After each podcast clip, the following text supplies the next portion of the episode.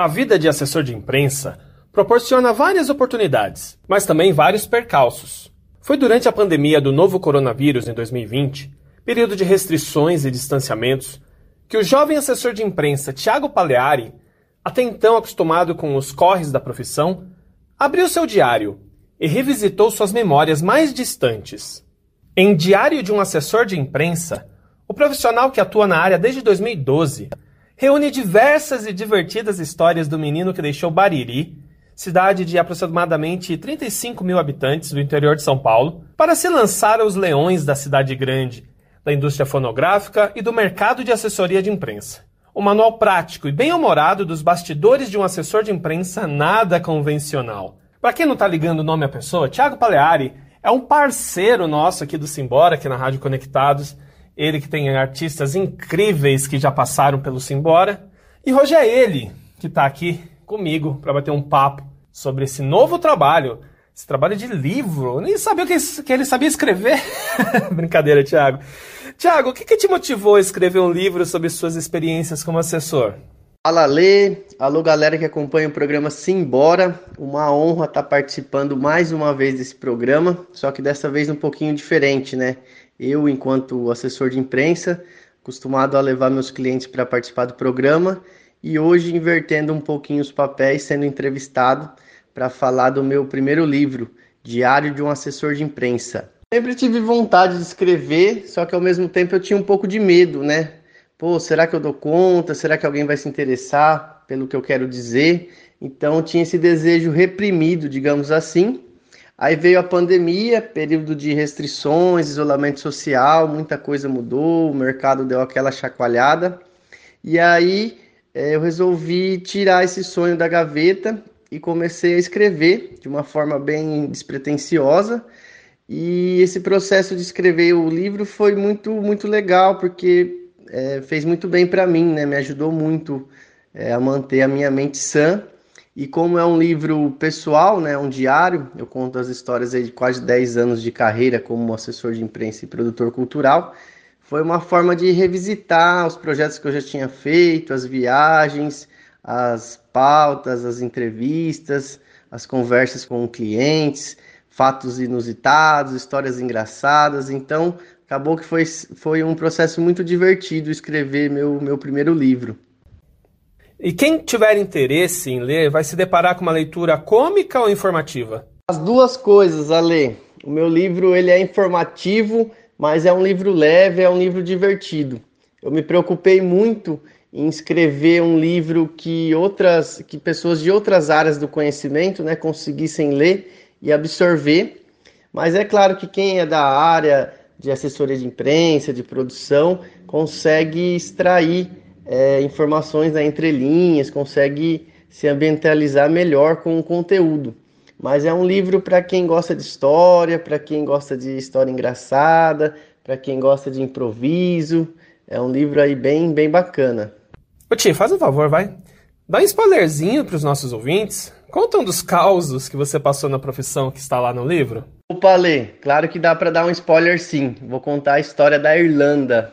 É, o DJ Eric J, né, que é o meu cliente mais antigo em atividade, ele é um DJ super premiado, foi o único sul-americano a ganhar um título mundial.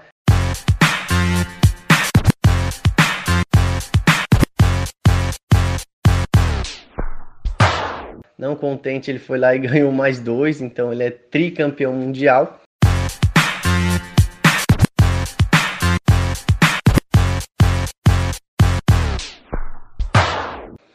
Aí ele foi disputar um campeonato, né, o GMC, na Inglaterra. Eu fui acompanhar na ocasião. E aí, como a gente já ia estar na Europa, eu, eu tentei fechar algum, alguns eventos para gente, para aproveitar a viagem. E eu consegui fechar uma festa para ele tocar em Galway. Galway fica no interior da, da Irlanda, uma cidadezinha bem, bem simpática, pequenininha, assim, bem tradicional europeia. E a gente foi para lá. Aí já chegou na, na imigração, aquele monte de pergunta, né? Dois brasileiros, o que, que vocês tão, vão fazer aqui? Onde vocês vão ficar? É, vocês conhecem alguém aqui? Quando vocês vão sair do país? Todo aquele trâmite ali burocrático.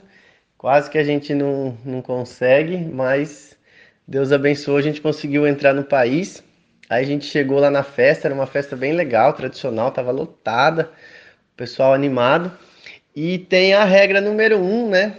Que não se pode pedir música pro DJ, né? Eu, particularmente, aprendi essa regra trabalhando com DJs. Então, porque é, pode não parecer, mas o DJ ele tá contando uma história através das músicas, né? Então tem um começo, um meio fim. Então se você fica pedindo música, aquela história é quebrada. E aí o papel ali do assessor do produtor, quando depende do evento, é também de ficar mediando esses pedidos aí, controlando a emoção do público, né? Que o público tá ali é, tomando uma cervejinha, tomando um drink, fica animado, então quer quer ouvir aquela música, aquele hit, então eu fico fazendo o filtro.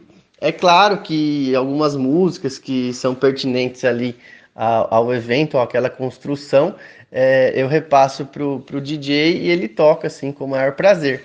E só que assim, tem uma galera que pede música que acabou de tocar, que tá ali só curtindo mesmo. Então eu fazendo aquele filtro, Aí veio um, um gringo, né? Veio um irlandês é, falando algumas palavras em português, claro, com aquele sotaque bem, bem carregado. E aí ele pediu o seu Jorge. E eu achei assim interessante, né? Um, um gringo conhecer um artista brasileiro e eu particularmente gosto muito do seu Jorge, eu sei que o Eric gosta também. Falei, opa, essa aí vai dar para tocar sim. Como não bastasse ele pedir seu Jorge, ele ainda falou que ia pedir a música para pedir a, a noiva dele em casamento, porque a namorada dele ali era, era brasileira e ele quis fazer essa homenagem. Eu falei, claro, um pedido desse não é inegável, né? Aí eu dei um toque no Eric, o Eric tocou o seu Jorge e ele pediu ali a, a noiva em casamento. E foi, foi bem legal e bem inusitado, assim. No livro você conta histórias que envolvem seus assessorados. Teve que pedir permissão para eles? Como é que foi? Então, Ale, essa pergunta é bem interessante, porque eu queria escrever um livro com histórias reais, mas também não queria comprometer ninguém, né? Ainda mais os meus clientes.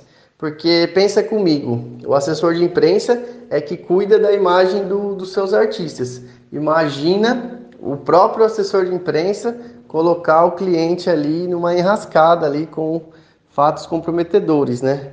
Então, graças a Deus, meus clientes são bem tranquilos e também tem uma história limpa aí. E aí eu pedi autorização, claro, né? A gente tem que fazer é, tudo legalizado. Eles é, me atenderam assim de bate pronto.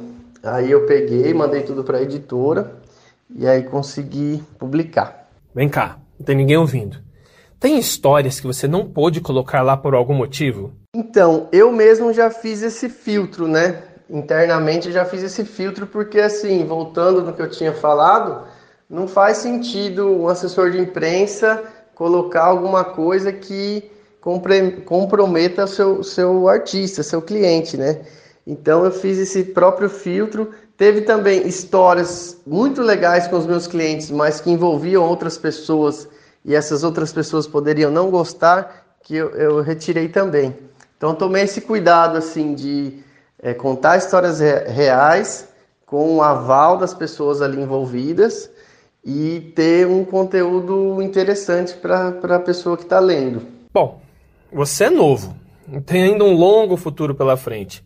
Será que pode ver continuação por aí? Fiquei muito feliz com o resultado final do livro e mais feliz ainda com a repercussão diversas pessoas entraram em contato comigo, algumas ali mais próximas, outras não, falando que, que gostou, que surpreendeu, que não imaginava que eu tinha vivido tanta coisa com 30 anos, né? Então, é, dá aquela vontade, sim, de continuar escrevendo. Mas isso aí é um plano para o futuro. Agora eu quero divulgar bastante, trabalhar bastante esse livro, para que ele chegue no, chegue no maior número de pessoas.